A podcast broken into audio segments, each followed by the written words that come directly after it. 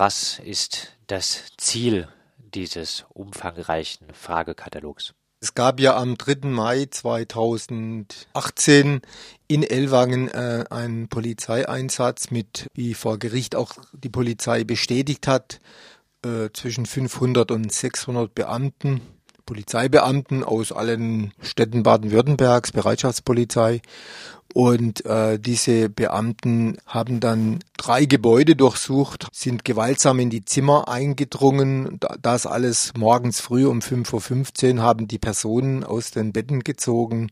Die Personen in den einzelnen Räumen waren sehr überrascht und äh, jede äh, kleine äh, Widerstandshandlung wurde äh, äh, einzelnen Personen sozusagen als Widerstand gegen die, gegen die Polizei oder als tätlichem Angriff ausgelegt. Und das hat äh, in Ellwangen zu Prozessen geführt, drei Stück, da war ich dabei. Und bei drei äh, Prozessen kam es dann zu Verurteilungen, zum Teil auch bis zu Gefängnisstrafen. Wo zum Beispiel eine Person ähm, aus dem Bett gezogen wurde nachts äh, und äh, dann äh, verständlicherweise ein bisschen panisch rumgefuchtelt hat und äh, dieses Rumfuchteln praktisch wurde dann als Widerstand gegen Vollstreckungsbeamte gewertet. Genau.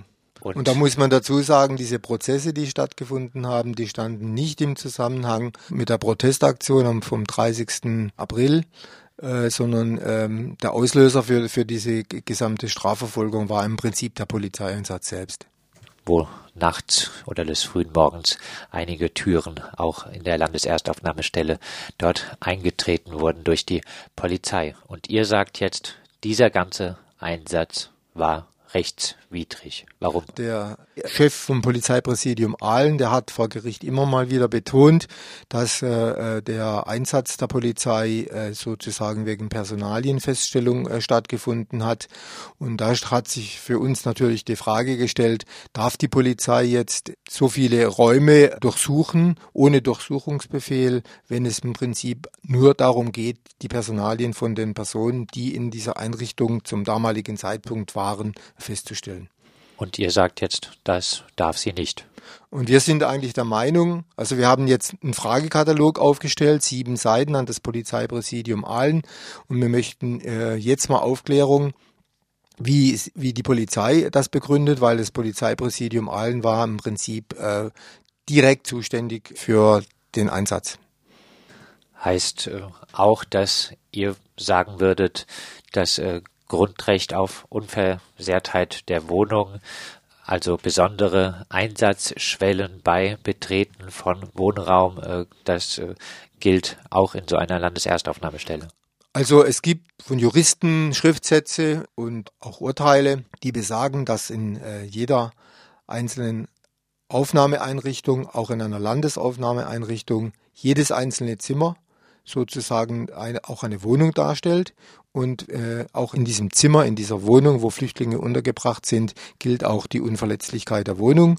Und wenn eine Wohnung betreten werden soll oder wenn eine Durchsuchung stattfinden soll, braucht es einen richterlichen Befehl. Es sei denn, äh, es herrscht Gefahr im Vollzug, aber Gefahr im Vollzug kann in dem Fall von Ellwangen eigentlich nicht existieren, weil zwischen dem 30. April, als da die Protestaktion war, und dem Polizeieinsatz am 3. Mai, äh, und der Polizeieinsatz wurde ja in der Pressemitteilung damit begründet, dass man sozusagen äh, den Straftätern Herr werden will, also äh, die am 30. April äh, die Abschiebung versucht haben zu verhindern. Und aber es gibt keinen Zusammenhang. Also und, und es man kann auch nicht sagen, es war ein Gefahrenvollzug, sondern in, innerhalb von drei, vier Tagen kann man ohne Problem ein Gericht erreichen und äh, kann sich da einen Durchsuchungsbefehl ähm, bestätigen lassen oder geben lassen. Heißt aber auch, äh, dass ihr bisher davon ausgeht, dass es einen solchen Durchsuchungsbefehl in Elwang nicht gegeben hat.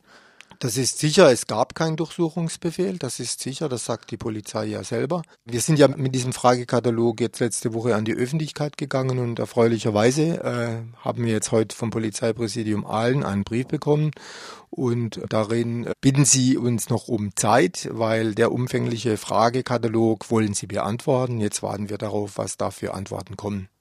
Und äh, ihr sagt auch, eine solche Personalienfeststellung, wenn es wirklich nur um Personalienfeststellung äh, gibt, das ist in einer Landeserstaufnahmestelle eigentlich relativ äh, leicht möglich.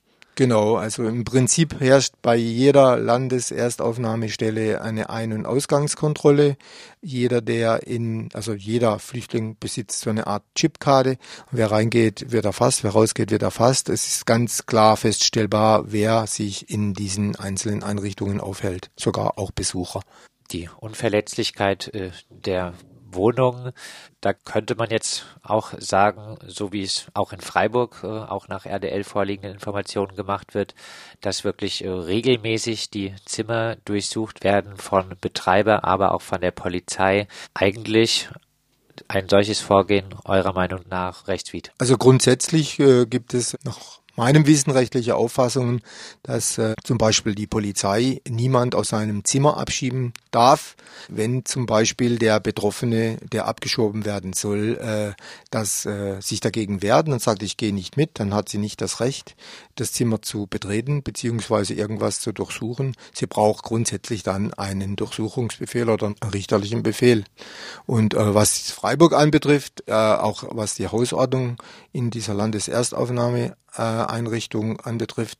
Da steht zum Beispiel, äh, dass der Hausmeister jederzeit das Recht hat, äh, die Wohnung zu betreten. Da setze ich ein großes Fragezeichen und äh, sage, das muss überprüft werden. Juristische Frage dann auch, warum klagt niemand jetzt zum Beispiel in Elwang gegen dieses Betreten der Polizei des Wohnraums? Also das ist natürlich für die Betroffenen eine schwierige Situation. Erstens mal die Betroffenen, die verurteilt worden sind, die sind zum Teil erst im April nach Deutschland gekommen in die Landeserstaufnahmeeinrichtung und im Mai äh, waren sie, sind sie dann äh, sozusagen verhaftet worden. Viele haben überhaupt keine Ahnung, wie sie sich überhaupt rechtlich wehren können. Viele wissen gar nicht, wo sie sind.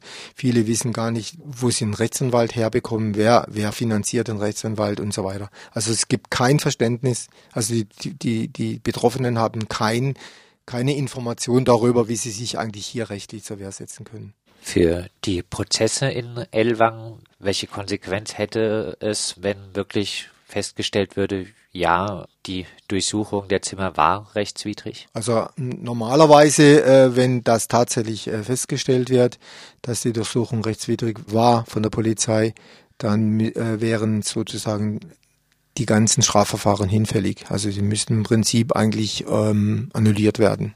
Und ich muss dazu sagen, es gibt tatsächlich momentan jetzt auch ein Rechtsverfahren.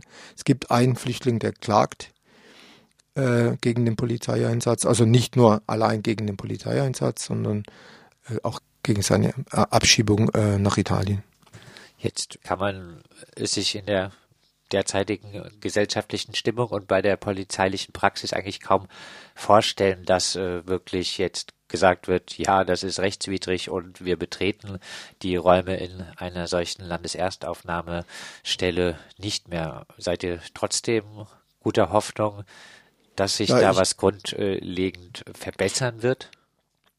Also ich denke, da wo, äh, äh, wo dieser Rechtsstaat existiert und sich sozusagen auch gewisse Gesetze und Paragraphen geschaffen hat, dann da muss sich natürlich auch dieser Rechtsstaat dran halten. Es geht ja auch irgendwo noch um Kampf, was passiert oder welche Rechte haben äh, die Geflüchteten noch in solchen Massenlager, wo die Menschen im Prinzip eigentlich eher der Willkür ausgeliefert sind, also in diesen Massenunterbringungen wo massiv in die Freiheit der Person eingegriffen wird. Und ich denke, da muss man auch auf dieser Ebene äh, versuchen zu kämpfen. Und das, was da der Rechtsstaat festlegt, das muss auch äh, für die Flüchtlinge gelten. Wenn dort Recht festgelegt ist, muss das auch für die Flüchtlinge gelten.